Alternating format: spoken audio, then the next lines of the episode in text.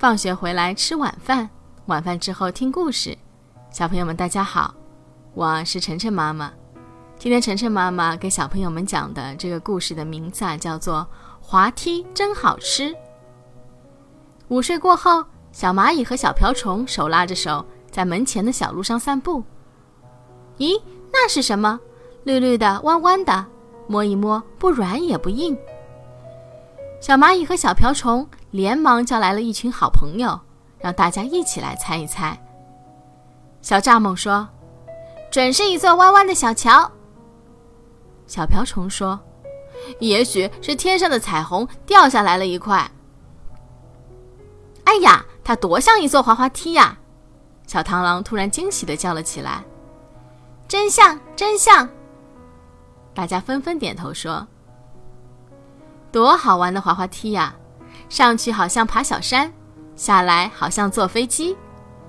大家开心的滑了一遍又一遍。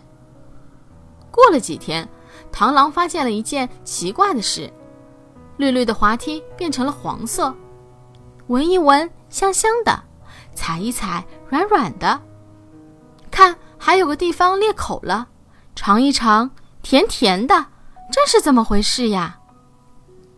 小蚂蚁请来了昆虫王国里最聪明的蚂蚁奶奶。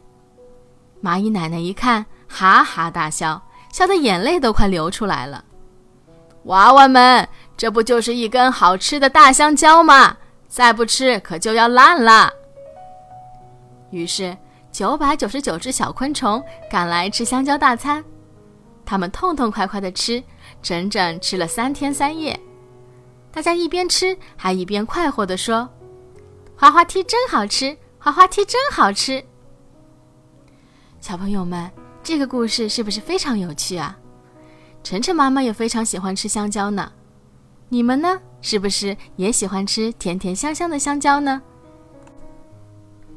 好了，感谢小朋友、大朋友的收听。每天晚上七点，晨晨妈妈的节目和大家不见不散。欢迎关注晨晨妈妈的公众号“上海 Nice Story”。也就是上海人和故事英文单词的组合。今天的节目就到这里了，再见。